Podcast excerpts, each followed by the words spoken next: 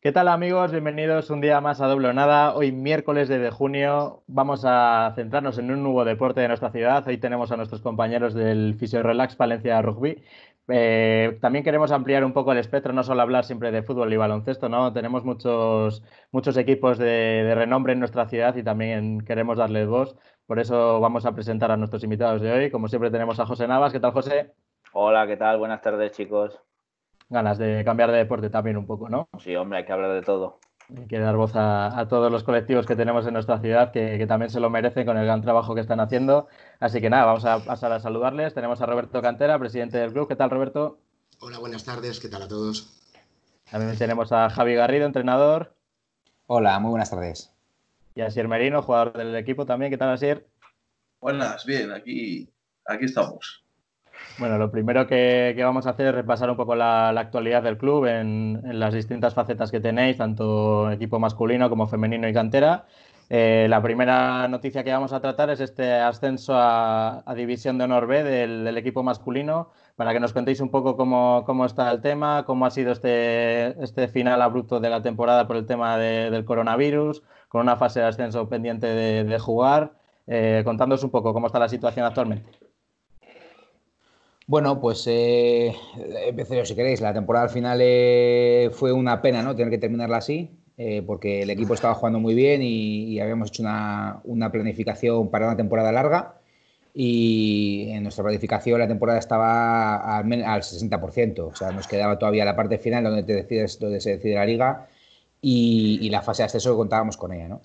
Entonces, bueno, ha, ocurrido esto y pues es, una pena, pero hay que, hay que aceptarlo como viene y, nada, y ahora ya pues eh, a esperar, a trabajar y ver cómo va evolucionando de cara a la temporada que viene. Roberto, desde la directiva, ¿cómo habéis visto este, este final? Me imagino que mucha conversación con la federación también, ¿no? Pues sí, suscribir las palabras de Gary nos pilla en un momento en el que el equipo pues estábamos al 70, con la planificación del 70%, ya pensando en este último partido que teníamos con, con el Chami, primer clasificado de la liga, que era vital en nuestra casa, que teníamos muchas ganas de resarcirnos de la derrota que sufrimos con un punto en Pepe Rojo, eh, ya pensando en los dos siguientes partidos y ya preparando como el playoff que habíamos solicitado que se celebrase en Palencia, como ya lo hiciéramos en el año pasado, y que, bueno, pues que nos dejaba totalmente desarticulados. Pero bueno, eh, sí hablando mucho con Federación, esperando los dictámenes del Consejo Superior de Deportes y cómo actuaba la FER y cómo a posteriori actuaba la Federación Regional y, bueno, y que tomó la decisión de decir que se quedaba la liga sin campeones, pero que ponía al Palencia Rugby Club, al Fisiorlas Palencia Rugby Club, como candidato a la fase de ascenso a División de Honor B, que bueno, era el objetivo que nos habíamos marcado al comienzo de temporada. Desde el vestuario así, ¿esto cómo, cómo lo habéis vivido? Me imagino que, con ilusión, ¿no? con ganas de disfrutar esa fase de ascenso. Pues sí, teníamos muchas ganas. Hubiera sido mejor que no, vamos, que no hubiera pasado nada de esto, porque veníamos en una forma muy buena. El equipo estaba bastante comprometido. Veníamos de ganar en Salamanca, en su casa, y, y como han dicho Cantera, que nos tocaba jugar contra el a y vamos a ir a por todas ese partido y no pudimos disputarlo. Pero yo creo que bien. A ver, que cuando nos dejen ya incorporarnos por grupos o a entrenar o nos dejen ir a gimnasios y, y tal, pues mejor. Claro, la, idea de la federación es esta, ¿no? La de jugar esta fase de ascenso al principio de la, de la siguiente temporada o, qué se han comentado. Bueno, lo que hay ahora mismo es que la federación tiene que, tiene que haber la Asamblea General de la Federación Española, eh, que será el 24 de, este mes, y hay que aprobar un calendario eh, a, todos los niveles, nivel División Honor, División Honor B y fases de ascenso que quedan pendientes de jugar. Entonces, una vez que la, que la federación se reúna eh, con, con, los clubes y, se apruebe un calendario en esa asamblea, pues a partir de ahí nos podremos, podremos ver ¿no? en qué posibilidad estamos. Eh, al final, con la situación que hay, yo creo que también va a depender un poco de ese calendario, va a depender mucho de lo que diga el CSD eh, y de a partir de cuándo realmente se puede empezar, se puede empezar a entrenar los deportes colectivos, etcétera, etcétera, porque al final hay que tener en cuenta que, el rugby es un deporte colectivo como el fútbol, baloncesto, balonmano y hay, contacto físico y tenemos que tener las garantías de, poder, de poder viajar, de poder jugar juntos y estar tranquilos.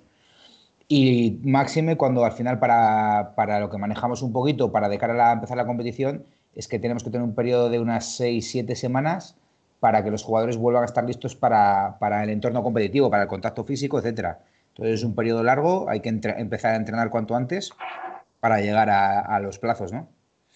este tema de, los entrenamientos será lo, que peor estáis llevando, ¿no? Porque sobre todo en las etapas que no se podía salir de casa es lo que más limitados habréis estado, me imagino. Lo estamos moviendo, queremos moverlo ya en esta fase 2. Sabéis que se escriben unas pautas para volver a entrenar, pero queda limitado todo al entrenamiento casi individualizado y a entrenamiento en grupos máximo de 10 jugadores en el cual no pueden compartir material con otros grupos. Eh, desde la Junta de Castilla y León para acceder a sus instalaciones han puesto unos requisitos eh, que me parecen muy correctos, pero muy difíciles de llevar a cabo, como es un reconocimiento médico de todos los usuarios, reconocimiento médico que ha de realizarse en Valladolid. Eh, los test. Una, serie de cosas, los test, y que bueno, que, hacen que, que, volver a entrenar sea muy anómalo. Estamos esperando hasta fase 3, estamos manteniendo conversaciones la directiva, tanto con el equipo técnico, el staff técnico, con Javi constantemente y pues para que regresen los chicos lo antes posible, sobre todo para la preparación física individual y que les permita estar en las mejores condiciones para cuando podamos entrenar de manera colectiva. Que ese paso previo, esa pre pretemporada, esté totalmente concluida cuando nos pongamos a entrenar en equipo. Pero el tema es muy complejo. Claro, el tema de los test es que es un desembolso económico muy importante, ¿no? Eh, no, creo que los testes no, todavía no lo tenemos claro, no sé si Javi lo sabe más que yo, pero podrían incluso ir subvencionados o pagados por la Junta de Castilla y León, ¿vale? En estos casos. O las federaciones pueden intervenir, las regionales, etcétera, etcétera. Pero bueno, los test si tampoco es el problema, el test. Si a mí, por ejemplo, me preocupa más el que tengan que hacer todos los usuarios un, un reconocimiento médico en el centro deportivo, en el de medicina deportiva de Valladolid, cómo gestionar todo eso, el cúmulo de trabajo que tienen en esas instalaciones actualmente, porque no solo es el rugby, son todos los deportes que hay en Castilla y León de equipo y de contacto. Y recordar que todos los, todos los deportes prácticamente son de contacto. El fútbol es de contacto, el baloncesto es de contacto, el voleibol puras es de contacto, ¿vale? Aunque tenga red. Entonces, bueno, me parece muy problemático la vuelta. Espero que lleguemos a fase cuatro que no existe, que es la final y que la normalidad impere y que podamos ir retornar a los entrenamientos de la manera más normal y, cotidiana. Así es, has hablado con los compañeros también, me imagino, durante todo este tiempo, como, como, comentabais todo el tema de los entrenamientos, os poníais de acuerdo para hacer rutinas, ¿cómo, cómo lo llevabais? Pues sí que, vamos, eh, el, preparador físico que tenemos, Edu, eh, pues sí que nos mandaba algunas rutinas y eso para hacer en casa. Y pues igual alguno, pues venga, yo a la, por ejemplo, a las 7 de la tarde, pues voy a hacer la rutina, que si alguno se anima tal, y después pues hablábamos a ver, pues, pues esta me ha dejado hecho polvo, tal, no sé qué. Y, es una forma también de mantener el ambiente del vestuario, ¿no? También, aunque sea a través del esfuerzo físico, que igual es lo que, lo que muchas veces menos gusta de, la parte de entrenar, pero oye, es una forma de mantener el contacto. Sí, sí. Totalmente. ya tratando otro tema del club, también el, equipo femenino ha quedado a mitad de tabla, también me imagino que, contentos, ¿no? También con, con esta situación. Pues el equipo femenino ha quedado, bueno, Gary lo puede decir, ha quedado en cuarta posición. Justo el fin de semana en el que se suspende la actividad eh, se dispone a desplazarse a León para una Final Four en la cual se jugaban el tercer y cuarto puesto. Eh, un hecho histórico para el club en lo que se trata del equipo femenino, el que pudieran lograr esa tercera posición de la Liga Regional castellano-leonesa, lo que hubiera sido algo, pues un éxito rotundo. De hecho, la campaña que han hecho el Fisio Relax femenino ha sido un éxito, tenemos que reconocer ampliamente.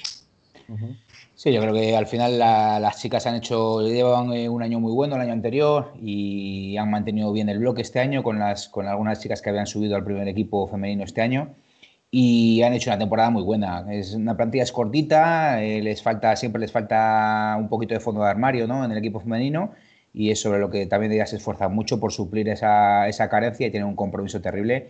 Sea, entrenan un montón y, David, que ha sido el, entrenador estos dos últimos años, la verdad que ha hecho un buen trabajo con ellas, llevando al grupo y han estado, han estado en la parte alta de la tabla, ¿no? Un equipo que al final que, que no, no, estaba acostumbrado a estar en, en esas posiciones, ¿no? Entonces, bueno, es, es, una buena, es un buen premio para ellas, eh, una buena, un buen punto de inflexión que las tiene que servir también pues para darse cuenta de que, bueno, que, que ya están ahí, ya están en el grupo de, ya son una, un, un, equipo más de, de, la, de la tabla y que todos los años tienen que pelear para, si quieren, si quieren seguir siendo un equipo que está arriba, hay que pelear todos los años y, y esperamos que, que siga mucho tiempo así. Todo el tema de la cantera, ¿notáis que, que cada vez hay más afición en, en, Palencia, sobre todo por parte de los niños? Eh, ¿Veis que todavía hace falta un impulso mayor? ¿Cómo, cómo lo vais analizando, sobre todo en, el, en, estos últimos años? Pues en la cantera estamos ampliamente muy contentos de cómo está funcionando. Sí que podemos decir que tenemos algún equipo todavía que nos colea un poco, que no llena la convocatoria de 23 jugadores, pero tenemos que decir que este año la cantera del Palencia Rugby Club tenía 130 fichas. Uh -huh. de niños de, en edades comprendidas hasta los 6 hasta los 17 años. Con 18 ya pasan a ser juveniles, ¿no, Gary? Y pasan sí, a ser. a Junior, que se juegan con el, les tenemos incorporados en el primer equipo. Y pues yo creo que vosotros mismos os daréis cuenta que tener 130 fichas es ya un número bastante considerable. La verdad que se ha hecho un buen trabajo en escuela, tanto los entrenadores como de promoción, y que está dando los resultados. Ya el rugby ha dejado de ser ese deporte exótico, eh, donde jugaban nadie, y ya creo que en todos los centros educativos de Palencia hay jugadores de rugby. Es muy normal ver a un niño con nuestra camiseta, con nuestra sudadera, y eso es lo que llama a, a, otros niños, les invita a jugar a rugby.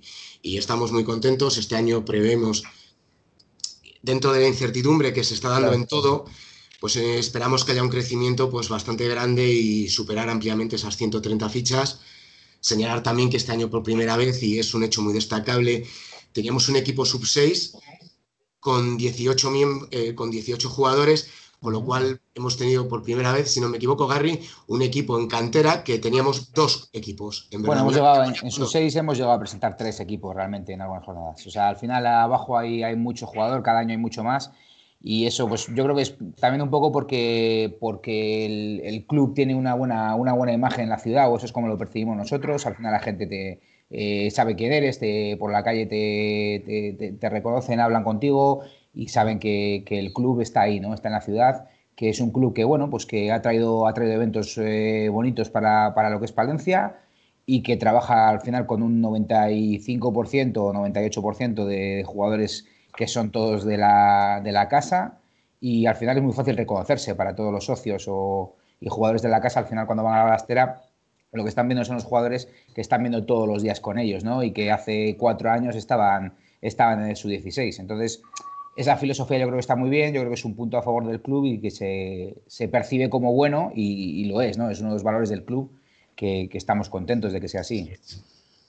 ¿El trabajo de cantera cómo funciona? Imagino que sean ligas a nivel regional de Castilla y León, puede ser. Eso es. Y si queréis contar un poco el tema de cómo, cómo entrenan los niños, un poco por si queréis sí. hacer un poco de publi, a ver si se anima alguno. Sí, siempre, siempre es bueno, ¿no? Al final eh, los chavales eh, desde sus 6 hasta sus 18 entrenan, entrenan dos días a la semana en el campo de la juventud y luego la liga es a, a, nivel, de, a nivel de región, juegan en toda Castilla y León y luego si se clasificaran pues van a los campeonatos eh, nacionales, que suelen meterse los equipos sub-12, sub-14, sub-10, son asiduos de de los campeonatos nacionales todos los años.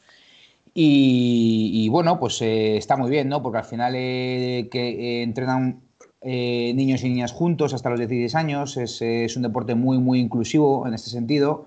y al final los chavales conviven mucho tiempo juntos. el rugby, nos esforzamos mucho también en el club como el rugby, como, como el club y el rugby, un poquito como filosofía de vida, ¿no? No solo como ir al campo, entrenar, hacer un poquito de deporte, que siempre es muy bueno, y volverte a casa a hacer los deberes, sino que los entrenadores saben cómo te van en el colegio, eh, se preocupan por este tipo de cosas, y, eso es muy importante para nosotros, ¿no? El, formar a esos jugadores de club como personas y como jugadores del club, no solo como un jugador, una persona que venga a hacer deporte y, se vaya a su casa, ¿no? Entonces, eso es un aspecto muy positivo. Los niños lo perciben además muy bien, ¿eh? y los entrenadores lo tienen claro. Y más que los niños, que también es los padres, que al final, eh, con cualquier padre del club que hablas, eh, está contento de este sentido, de que él percibe ese compañerismo, eso que siempre se dice en el rugby, que es real. O sea, al final ellos lo ven que no es una cosa que lo pongan los folletos, sino que, es así, ¿no? Y que el respeto a los compañeros y la implicación con el resto del grupo es, una constante en el día a día. A, nivel de afición, esto de, jugar. Ah, sí, José, dime. No digo que en el rugby eh, las normas, según va pasando las edades, van cambiando, ¿no? Sí, tenemos, tenemos el, lo que se llama el rugby gradual, ¿vale? En España, que es eh, el reglamento de rugby se divide en una serie de etapas y entonces lo que se hace es que eh, a través de esa serie de reglas lo que se hace es que el rugby sea más sencillo cuanto más pequeños son los niños y se va evolucionando hacia un rugby más completo según, según vamos avanzando en edad. Por ejemplo, eh, en seis años, hasta seis en el equipo de U6, cuatro, cinco, seis años, en Castilla y León no se placa. Por ejemplo, se utilizan unas cintas, ¿vale? En las que lo que se premia sobre todo es la motricidad manos-pies, de poder quitar la cinta. Cuando te quitas la cinta tienes que inmediatamente pasar la pelota, etcétera. A partir de los ocho años, pues se mete el concepto de derribar, de poder llevar al niño al suelo, eh, pero no hay una disputa grande de, la pelota en el suelo o tal, ¿no? Entonces, todo está muy medido eh, para que cuando lleguen a los 16, 17, 18 años, los jugadores tengan la, motricidad, las destrezas y el conocimiento sobre el juego para poder estar desarrollados y poder jugar el rugby normal que se ve en televisión, ¿no? Entonces, yo creo que es un gran acierto, ya lleva muchos años en, España, a, través de la Federación Española, y yo creo que es un ejemplo. De hecho, hay, otros deportes que, que, lo han implementado luego con, con, bastante éxito, yo creo, y un modelo similar ¿no? de, de, deporte adaptado. No solo adaptar las dimensiones del campo, como pasa en fútbol muchas veces, que al final después las dimensiones del campo, pero claro, el niño el balón le manda tres metros de una patada, no le puede mandar al otro lado. ¿no? Entonces, adaptar más que, más que el componente físico, también las destrezas, ¿vale? Para que el niño se desarrolle de otra manera. Sí, lo que comentaba antes también es el tema de la afición, jugar en un, en un estadio como la Balastera, me imagino que sobre todo para los jugadores sea una motivación increíble, ¿no? es un estadio que a nivel, no sé si solo regional o a nivel nacional es un referente, me imagino que sea una motivación extra, también ver cómo cada vez va más gente al rugby, ¿eso cómo se percibe desde el terreno de juego? Así es. Pues, pues sí que, vamos, motiva, tú ves, eh, cuando vienen los equipos de fuera todos entran primero a ver el campo, todos graban vídeos, hacen fotos, porque tú vas a jugar en otros sitios fuera y no ves campos así tan grandes ni, tan bonitos así como la balastera. Y claro que pues sí que viene bastante gente, yo creo, y ya te digo, toda la, ya aparte de familiares, eh, eh, padres de la escuela, los, los chavales, los jugadores y tal, viene pues eh, amigos, eh, gente que tú le dices, pues vente un día tal, a ver si te gusta tal, y hay gente que repite. Yo soy de Torquemada y empezaron a venir, pues mis padres al principio no entendían nada. Pues así un año tras otro, ahora vienen, ha habido partidos igual, han estado 20, 30 personas de Torquemada y les gusta, dicen, dice, bueno, entendemos mucho, dice, pero nos lo pasamos muy bien y así que eso es lo que importa. Es un deporte que sí que engancha, ¿no? Sobre todo desde fuera. A la. Yo creo que sí que engancha, aunque no sepas las normas, mucha gente se está acercando, nueva, un nuevo público a la balastera, que hay gente que, tenemos que decir que es que sí que conoce rugby, ¿vale? Pero no se había acercado al club, por lo que fuera, y lo disfruta mucho y la gente nueva que va al rugby, yo creo que se quedan sobre todo por cómo se entregan los jugadores, el ver que es un deporte honesto sobre todo, donde la mentira no cabe absolutamente, que no se da por perdido ni un eh, aunque el resultado sea muy abultado. Por ejemplo, este año nuestro partido más abultado creo que fue contra, eh, contra el Bierzo aquí. El Garry, si no me equivoco. Sí, creo y, que sí. Y, para mí fue de los partidos más bonitos que hemos vivido esta temporada. Eh, no conseguían ningún ensayo, pero salieron satisfechos del campo con una sonrisa de oreja a oreja ese equipo del Bierzo, por lo bien que habían jugado ese partido contra nosotros, aún eso. Y eso se transmite muy bien el rugby, la gente lo ve, son valores, sabéis que hay otros deportes y que premian otras cosas. Y yo creo que la honestidad que tiene el rugby pues se engancha muy bien. Luego las normas ya las vas aprendiendo poco a poco. Es que en ese sentido el, rugby es muy diferente a los demás deportes, ¿no? A pesar de que pueda parecer violento desde fuera el tema de, placajes, las meles y todo esto, pero sí que es un deporte que luego, eh, lo comentaremos luego con alguna anécdota de los terceros tiempos y todo esto, es un deporte que, que fraternizas mucho, ¿no? Aunque sea con el yo creo que al final, eh, sí, totalmente, ¿no? Yo creo que es la, lo, lo más bonito del rugby al final es que las 15 personas que juegan en, en tu equipo, al final eh, todo el mundo que lleva muchos años ya en el rugby o no, eh, entiende como propio que para, para eso, para jugar, para hacer lo que más te gusta, que es jugar, necesitas que, que enfrente haya otros 15 y que, y que cuanto más, comp- más compitan, mejor vas a disfrutar tú. Entonces, es un, eh, yo creo que es, es difícil para, para la gente venir a la balastera y no divertirte al final, porque es un deporte que quizás eh, no es tan habitual en televisión en España, pero que mucha gente conoce, mucha gente lo ha visto. eh, hay muchísima gente que pasa que por la balastera al cabo del año. Eh, yo creo que el club también tiene una política muy buena, con el precio de las entradas es súper barato y eso hace que también la gente lo, pues, pues no tenga miedo de venir un día y el que viene al final repite. Las campañas de socios que hace el club con, con Roberto os puede hablar más de ello y tal, está muy bien. eh, el número de socios ha crecido un 400% en, en dos años. Entonces está muy bien, ¿no? Eh, y sobre todo yo animo porque una de las, de las cosas importantes que tenemos siempre que hablamos con los jugadores del primer equipo es que tienen que saber que, que son unos privilegiados de, de jugar en el primer equipo del club, de saber que, que están jugando en la balastera, que es un privilegio total, y, y que tenemos que intentar que la gente que al final que venga al campo eh, disfrute del, del- del hecho de venir a ver el rugby, porque eso al final lo que va a hacer es que van a volver al campo y van a traer a los niños a jugar eh, y el club va a crecer. Entonces al final ese espejo que es el primer equipo, tenemos siempre nos ponemos un poquito la obligación de que, por supuesto, te vamos a intentar ganar, vamos a intentar hacer el máximo, pero eh, nadie se puede ir del campo, tenemos que hacer todo lo posible para que cuando la gente viene al campo disfrute. No queremos que alguien venga al campo, nos vea ganar de uno, de dos o perder de cinco y diga, oye, ve, sí, eh, han ganado de dos, han perdido de cinco, pero esto ha sido un coñazo. No, hay, que, hay que ofrecer un producto, eh, la gente tiene que ir a verlo, a disfrutarlo y, y ese producto que estamos ofreciendo al final es lo que, lo que va a hacer que el club siga creciendo en, en este ámbito. Eso lo- yo creo que todo el mundo lo entiende, ¿eh? y los jugadores se lo dejan todo y, vamos, lo entienden como propio totalmente. Y no es por dorar la píldora, ¿eh? aunque esté Gary Asier, pero la verdad que el equipo da espectáculo. Tiene un juego, tenemos una filosofía en el club de juego que es, que es para todo el club, así lo hemos intentado y de verdad es una, yo no he visto ningún Palencia Rugby Club mejor que el actual. Y lo digo con toda tranquilidad, en juego, en espectáculo, es una absoluta maravilla. Es un honor, el resto de equipos es un honor jugar con nosotros y ellos te lo dicen en el tercer tiempo luego, lo cual es una señal pues, pues, pues inequívoca de que las cosas están haciendo muy bien dentro del campo y, y se transmite mucho a la grada.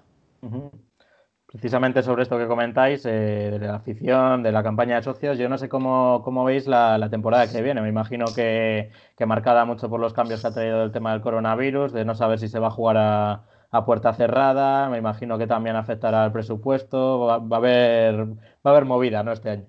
La incertidumbre es muy grande desde la directiva y estamos trabajando en ese sentido pues para, para, para que no haya tanta incertidumbre, ¿vale? Vamos a trabajar con la idea de que somos un equipo de División de Honor B, o que vamos a serlo, y se trabaja en ese sentido. Luego, jugar a puerta cerrada en la balastera me parecería un, un error garrafal, porque si tienes un estadio con 8.000 asientos, pues imagínate si tenemos que meter gente para que no se cumpla la norma de los dos metros. Entonces, bueno, sí, es muy difícil hacer un presupuesto para el próximo año. Primera incertidumbre que tenemos, que ya tendríamos resuelta en una temporada normal, es que ya sabríamos esta- si íbamos a estar en División de Honor B o no.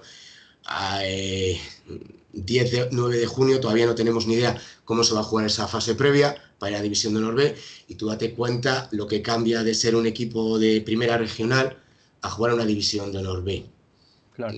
en todos los aspectos, ¿vale? Pero ya te digo que el compromiso que tenemos el staff técnico y la directiva es trabajar como si, para conseguir ese gran objetivo, ese sueño del Valencia Rugby Club, que creemos que está ahí al alcance, hay que trabajar muchísimo, pero que está ahí.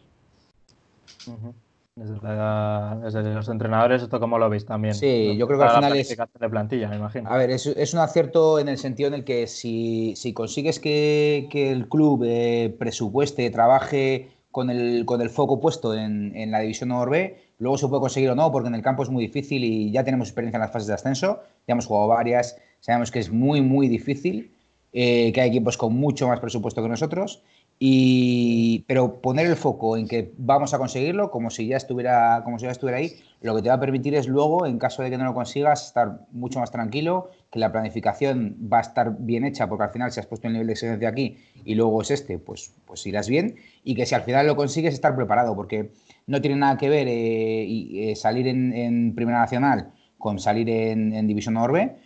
Eh, y claro, la diferencia este año es que va a ser un mes, es decir, vas a empezar la fase de ascenso y un mes después vas a tener que empezar División Orbe o la Primera Nacional de nuevo claro, en un mes no, puedes confeccionar cambios de plantilla, entonces la plantilla tiene que ser la que es, aunque luego le puedes dar algún matiz de una manera u otra, ¿no? Entonces es en lo que se está trabajando ahora. Eh, por una parte, ver cuándo salen esos calendarios para poder empezar a entrenar cuando nos deja el CSD. Segunda, la planificación, como si la temporada fuera a empezar en División Honor B, con lo que ello conlleva, presupuestos, jugadores, eh, horas de entreno, etcétera, etcétera.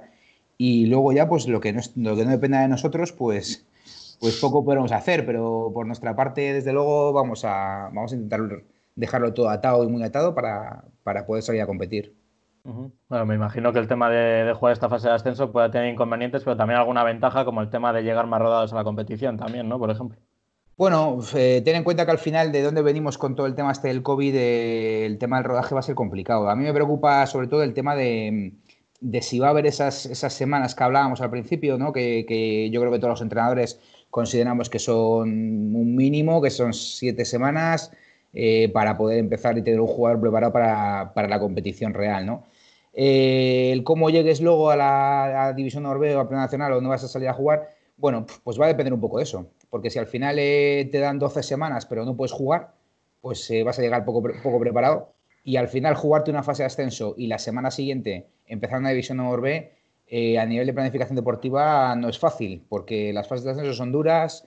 Eh, el club nunca ha jugado en División Norbe, obviamente, y es, que es el sueño de todo el, de todo el club. Sabemos que nunca hemos estado y hay que adaptarse. Es una competición que no tiene nada que ver con, muchos de los partidos. Hay algunos partidos que pueden estar a un nivel parejo, pero muchos partidos de los que jugamos no tienen nada que ver absolutamente con, ese nivel. Entonces hay que, hay que estar concienciado y es difícil, va a ser muy difícil lo que tenemos por delante, muchas semanas de trabajo.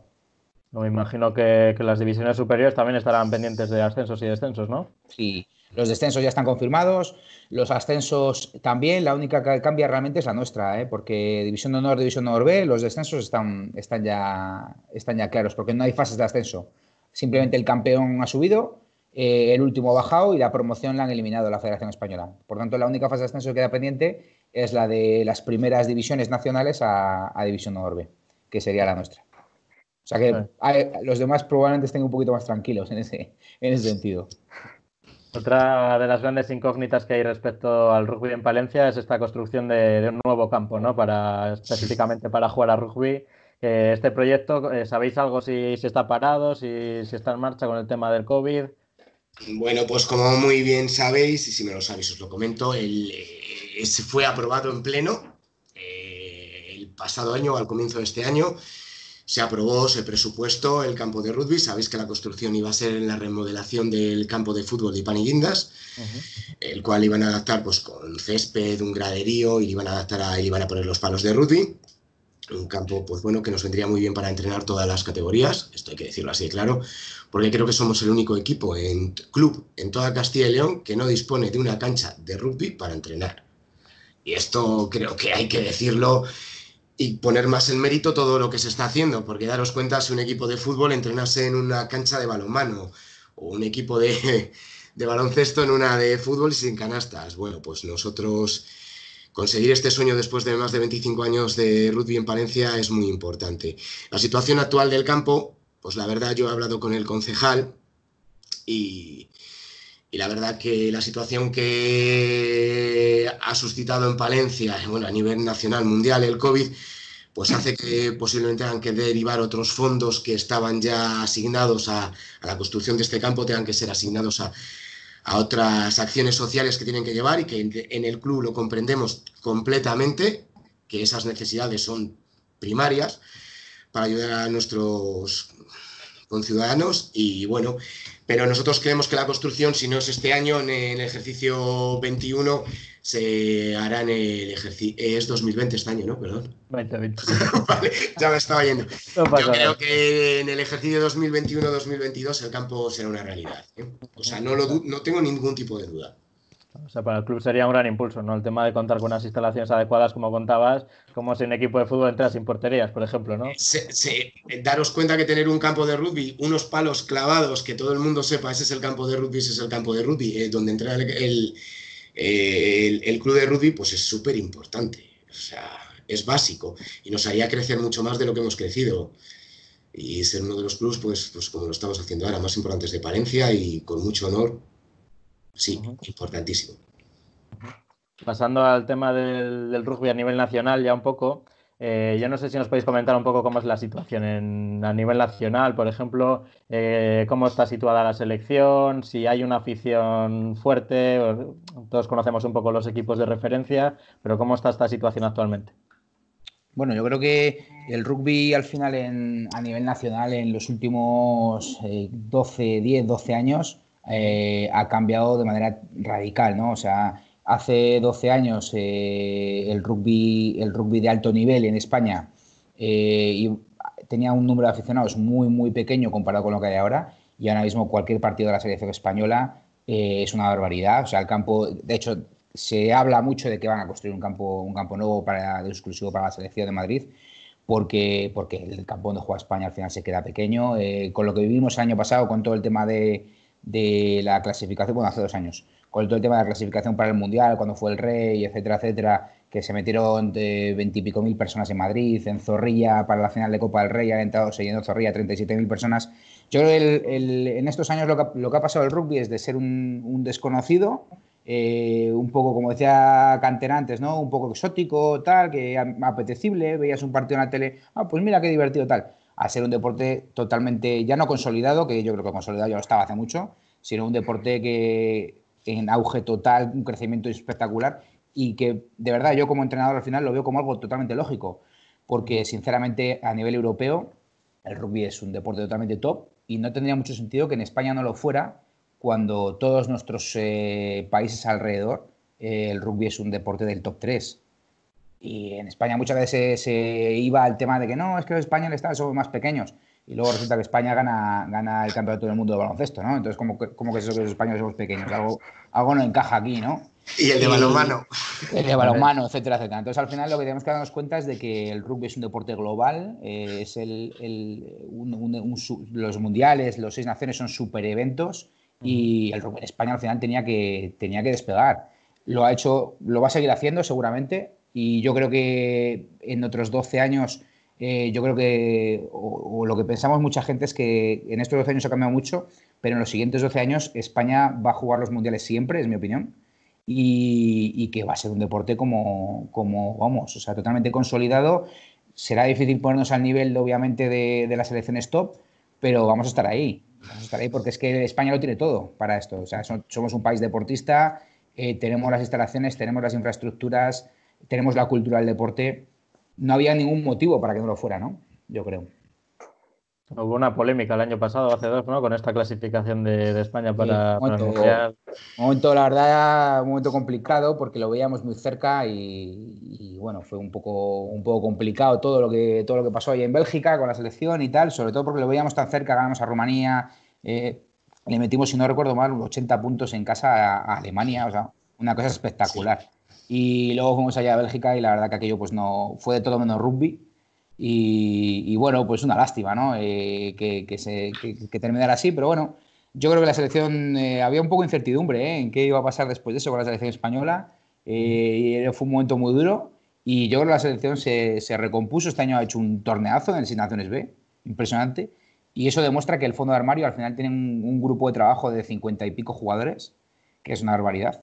Y, eso hace que, claro, si la selección funciona, al final es el espejo donde todos los niños se miran y que la selección empieza a tener momentos éxitos, ¿vale? Como clasificarse para el Mundial que, o, meter, o quedar segundo en un Seis Naciones B o tal. Eso hace que todo el mundo vea más rugby y, vamos, o sea, yo lo veo clarísimo. Lo único que tenemos que, desde mi punto de vista, que tenemos que hacer foco y que no estamos al nivel de, del resto de países es en la televisión.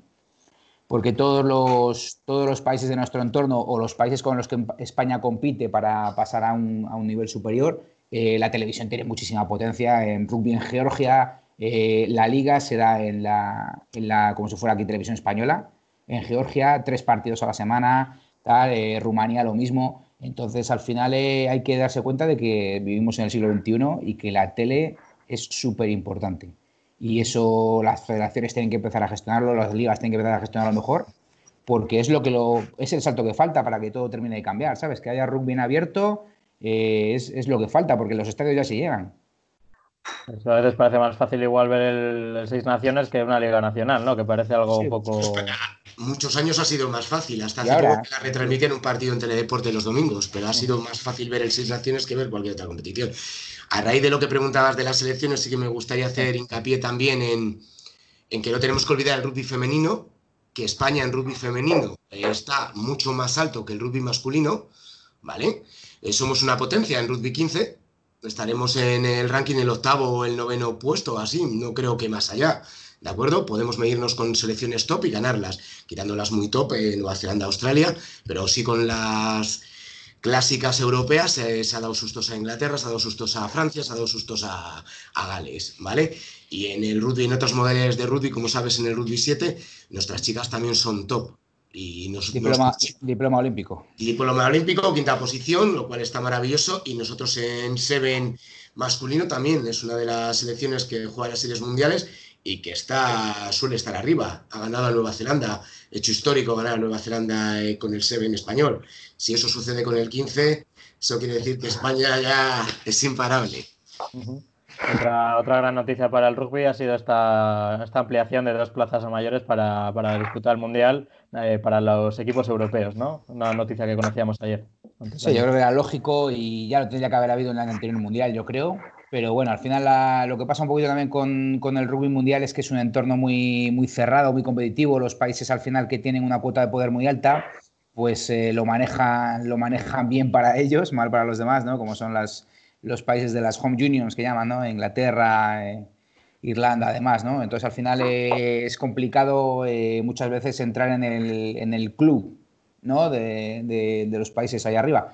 Pero ahora ya con estas dos plazas más una en la repesca para Europa, que es lo lógico, porque hay que recordar que las selecciones del Seis Naciones ya están clasificadas para el Mundial. O sea, estamos hablando de que dan dos plazas aparte de las seis que ya hay, que es lo lógico, ¿no? Porque si no, nunca iría ningún país más de Europa al Mundial. Eh, con esas dos plazas yo creo que España tiene una oportunidad muy, muy buena. Eh, sabemos que Georgia yo creo que, que, está un poco lejos todavía, pero la segunda plaza del europeo del Seis Naciones B yo creo que es súper, súper accesible si se hacen bien las cosas. Y bueno, el sueño del siguiente mundial es en Francia, además nos pilla cerca, que la cartera lo, va a agradecer. Así que esperemos que, podamos ir ¿no? y podamos ver a España ahí jugando el mundial.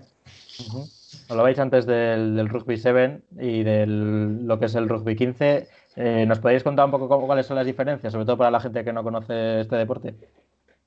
Eh, Gary, si quieres tú. bueno, al final el rugby 7 es una, modalidad que se juega en vez de con 15 jugadores, con 7. ¿vale? Es deporte olímpico eh, y es un deporte totalmente distinto. ¿vale? Tiene las mismas bases que el rugby, eh, nace desde el rugby, obviamente.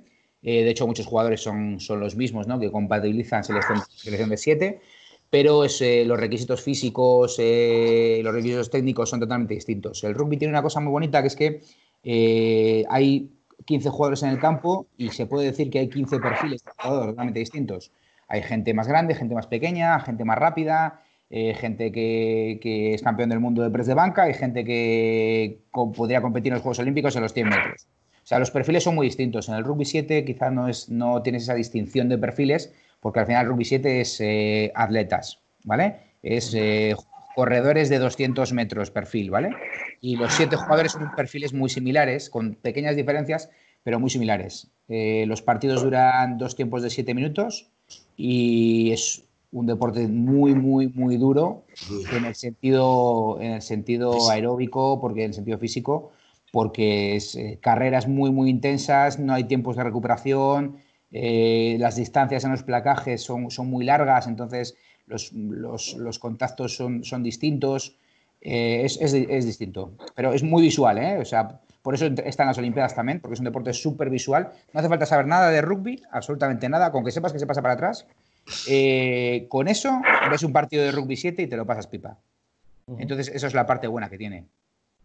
Diferencias con el fútbol americano, que esto también la gente tiende mucho a confundirlo, ¿no?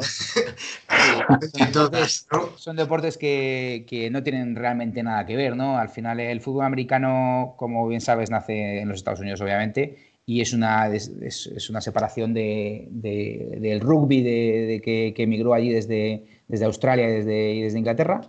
Y no tiene nada que ver, ¿no? Al final, el rugby, yo siempre digo cuando me preguntan esto, que me lo han preguntado muchas veces, que el rugby es un deporte totalmente europeo, se parece muchísimo al fútbol. El rugby tiene muchísimas cosas que son como el fútbol. Al final es un deporte que, más allá del campo, quiero decir, ¿vale? Sino que tiene pocas paradas, eh, se intenta jugar mucho, es un deporte expansivo en el que se utiliza todo el campo, hay un componente táctico muy grande porque puedes jugar con el pie, puedes jugar con la mano, etcétera, etcétera. Puedes jugar detrás de la defensa como en fútbol, pases largos, puedes jugar más combinativo como en fútbol, pases, pases más cortos, etcétera, ¿no?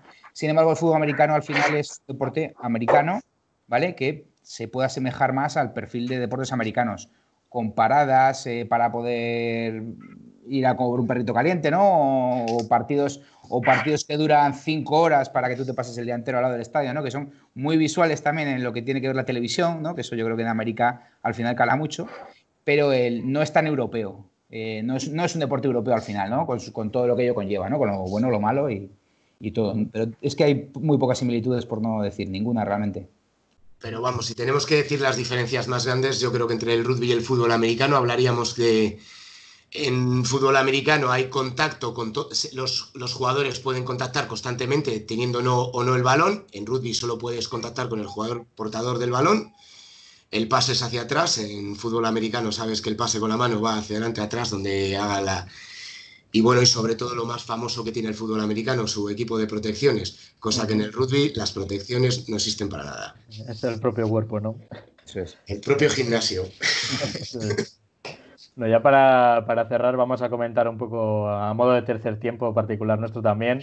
Eh, alguna anécdota que tengáis, ¿no? Porque el tercer tiempo es algo que caracteriza también mucho al rugby, lo que le hace que sea un deporte eh, muy, peculiar, que haya una buena relación entre, entre los distintos equipos. ¿Cómo, ¿Cómo es un tercer tiempo por dentro? Así es. hay, que, hay que vivirlo, ¿eh? Por eso, por eso. Pues no sé, nosotros tenemos, vamos, tendrán todos los equipos, como a los que jugadores que suben, a los 18 que suben, eh, gente que viene a jugar su primer partido, tal, pues se hace un bautizo. Y bueno, en el bautizo pues, pasarán muchas cosas. ¿Alguna que se pueda contar? Pues mira, dar una vuelta corriendo a la balastera en calzoncillos, estiramos bebida, comida, enseñan el culo, tal. O sea, que se pasa bien en los, terceros, tiempos, ¿no? Sí, sí. Y con el otro, y comentas el partido con el otro equipo, también está también el árbitro y todos, y, y siempre estás, te mezclas con el otro equipo, tal, hablas del partido, tal, o de cualquier cosa, y, y muy bien siempre. No, la figura del árbitro también es muy diferente a cómo se trata en otros deportes. No es una persona mucho más respetada, se le tiene realmente la estima que se le tiene que tener a la persona que es la que dirige el partido, no se la ve como un enemigo igual, ¿no? O sea, se la ve como una parte más del juego. Claro, el árbitro al final para nosotros en rugby, que es un deporte que, tan físico al final muchas veces, ¿no? Y que y con un componente táctico también complicado, eh, el árbitro es súper importante y es un componente más del juego. Eh, un, árbitro muy bueno puede hacer que dos equipos malos hagan un partido que la gente salga al campo y diga, me lo he pasado enorme viendo el partido esto, y viceversa, ¿no? Si el árbitro no es bueno, eh, no está al nivel de, los, equipos, pues el, juego, el ritmo de juego se va a ver disminuido al final, ¿no? Y luego lo que decía Ser, muy importante el tema de que, de que en tercer tiempo al final, que es una de las cosas súper características del rugby, que eh, los dos equipos estén compartiendo, invitándoles, el equipo de casa siempre invita al otro equipo ¿no? a, tomar algo y a tomar una cerveza y un plato de, pasta o lo que sea, ¿no? En cada, en cada sitio es una cosa. Es muy importante que el árbitro también esté ahí, la afición y tal, y que se vea como, porque que todos somos parte del mismo juego, que todos somos parte del rugby, ya está, el partido acabó, hay que hablarlo, hay que disfrutarlo. Y, que, oye, esos, esos momentos del tercer tiempo en los que puedes hablar con el árbitro, con el otro entrenador, con, o con, incluso con la gente de la grada, ¿no? con los socios que bajan muchas veces, por ejemplo, aquí en Palencia siempre lo dejamos abierto a, que todos los socios bajen al, tercer tiempo a hablar con, conmigo, con los jugadores, con, el presidente, con quien sea. Yo creo que es una cosa muy bonita ¿no? y sobre todo sana de, compartir lo que, lo que ha sido el juego y que nos hace bien a todos, ¿no? Eh, desde el árbitro a los jugadores, a los entrenadores y al final es, es la esencia ¿no? de ese respeto entre toda la gente que, ha estado en el campo viendo el partido. En el rugby hacemos... Nada, perdona, en el rugby vamos, que hacemos mucho hincapié en el respeto que tenemos que tener a nuestros 15 contrincantes, ¿no? Que hay en el campo, porque sin ellos no podríamos nosotros jugar a rugby. ¿no? si no tuviéramos a ese equipo enfrente. Y obviamente sin tener un árbitro que pudiese eh, discernir las situaciones que se puedan dar, pues sería aún más imposible. Entonces el respeto es una de las de los valores que tiene el rugby, tan manido, ¿no? Y tan dicho, pero el respeto es fundamental y es algo desde que desde bien pequeño se enseña a cualquier jugador y jugador de nuestro club. Imagino que también ahí es donde se fomenta mucho la relación entre jugadores. Yo no sé este año también que habéis tenido un jugador de, Nueva Zelanda que es una de las grandes potencias del, mundo del rugby. ¿Cómo se le ha cogido en el vestuario? ¿Cómo, ¿Cómo, se ha sentido él? Si tiene ganas de volver, porque ya nos contabais que ha tenido que volver a, su país por el tema del COVID. ¿Qué tal, qué tal es, esta acogida que ha tenido aquí? Bueno, yo creo que tenemos, eh, es la segunda vez que viene un jugador fichado foráneo de fuera. hace dos años fichamos a un chico sudafricano y el año pasado fue un, chico neozelandés.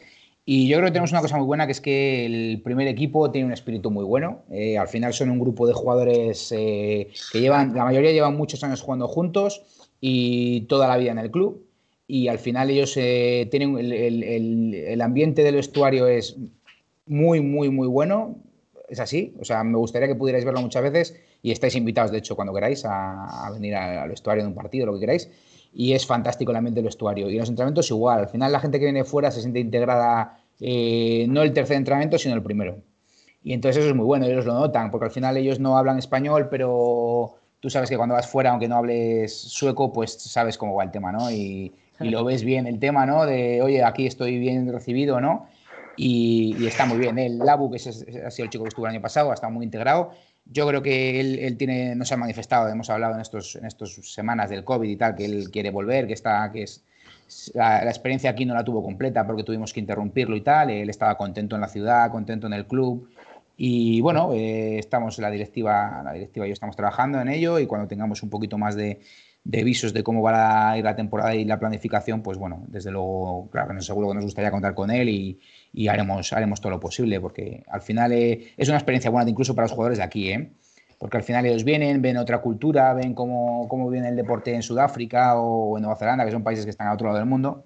Y yo creo que también eh, es, tienen que sentirse también privilegiados de esto, ¿no? de poder compartir en Palencia, una ciudad pequeñita, eh, pero bueno, una ciudad pequeñita, pero que, a, la que todos, la que todos le tenemos mucho cariño, que pueda venir gente de, tan lejos para compartir con nosotros la, la, ciudad y la vida aquí. ¿no? Así desde el vestuario, ¿qué tal la relación con, con la U? Muy buena, muy buena. Yo, mira, yo inglés hago poco o nada y, todos los días ha habido desde el primer día. Nos hemos quedado él y yo solo de fiesta y, y por gestos o haciendo cosas nos hemos entendido bien desde el primer día. Sin problema, muy bien. Algún día hemos estado hablando por WhatsApp. ¿eh? En la fiesta es un idioma universal, ¿no? Sí. no sí, hemos estado estos días. Sí, Roberto.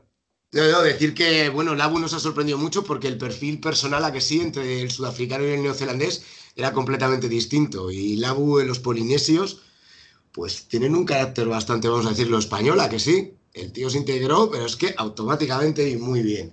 No solo en la fiesta, sino también en la empresa Rogams, donde ha estado desarrollando su trabajo y de los cuales están muy contentos. Y muy bien. Eh, también añadir, como ha dicho Gary, es muy importante para el equipo senior pero también bajaba a entrenar con los niños de la escuela. Imagínate lo que es para un niño de 8 años que sabe que Nueva Zelanda los All Blacks son los mejores del mundo, ¿no? Que eso no, nadie lo discute, aunque seas de Gales, de Australia, de lo que sea. Y bajaba al Abu ese jugador neozelandés y entrenaba con ellos. Para mí es una experiencia que de haberla tenido Garrillo cuando éramos pequeños, pues nos hubiera marcado, creo que mucho y muy positivamente. No sé si ha quedado algo en el tintero, José, algo que quieras preguntar. Mm, no, nada más, yo creo que eso. ¿Alguna regla del, rugby, igual, para gente que no lo sepa? ¿Alguna cosa especial? Lo del balón para atrás, eh, con el pie Solo se puede tirar para adelante y cosas de esas. Sí, bueno, yo creo que lo que es otra pregunta al final que, es muy típica, ¿no? De cuando voy la primera vez al campo y tal, eh, lo voy a entender. Seguro que lo vas a entender. Al final, simplemente con que entiendas que la pelota no la puedes pasar para adelante y no se te puede caer, ¿vale? Porque si no hay que, hay que reiniciar el juego. Eh, con eso ya vas a entender cosas, que es un deporte territorial al final, eh, en el que lo que tienes que hacer es ganar terreno al otro equipo, ¿vale? Lo puedes hacer corriendo ¿vale? Pero el pase tiene que ir para atrás, por tanto tienes que correr para adelante, muy importante, correr lo más rápido posible, ¿vale? O lo puedes hacer chutando la pelota. La pelota la puedes chutar cuando tú quieras, pero para que un compañero tuyo pueda coger esa pelota tiene que estar detrás de ti. Es decir, siempre es territorial, ¿vale? El terreno avanza y ya está. Con eso, luego habrá otras cosillas, hay matices, hay tal, pero con eso vas al campo, ves un partido y te diviertes. O sea que es, fácil, ¿eh? De verdad. Desde aquí os animamos a que vayáis a la balastera a ver al Palencia Rugby Club para, para, ver esto in situ, ¿no? Para que veáis que, es un deporte que, se disfruta mucho. No sé si quería Roberto hacer algún llamamiento a, la afición. añadir nada, eh, vamos a reivindicar lo femenino y decir que también en la CIA es donde juega nuestro equipo femenino, donde juega nuestro sub-16, nuestro sub-18 o la concentración de escuelas, que yo creo que es uno de los eventos más bonitos que el Palencia Rugby Club lleva en los últimos años, la final. Traemos más de 1.200 niños de entre 4 años hasta 14 años a jugar a, a los campos de la CIA, que les llenamos completos de jugadores de rugby, con todo lo que ello supone de padres viniendo de todos los puntos de Castilla y León, y que para mí especialmente es el rugby más bonito con diferencia, el de los niños pequeños. Nos quedamos con este mensaje tan positivo para el deporte, para la ciudad y para, para el mundo del rugby. Os damos las gracias a José, Asier, Javi y Roberto por estar un día más con nosotros. Os animamos a disfrutar también de, los terceros tiempos, que ya, ya habéis, habéis quedado invitados todos desde, desde el club. Y nada, como decimos cada día, eh, gracias por, estar suscritos al canal. Nos vemos mañana y recordad ser felices pero moderadamente. Hasta mañana. Hasta luego. Adiós.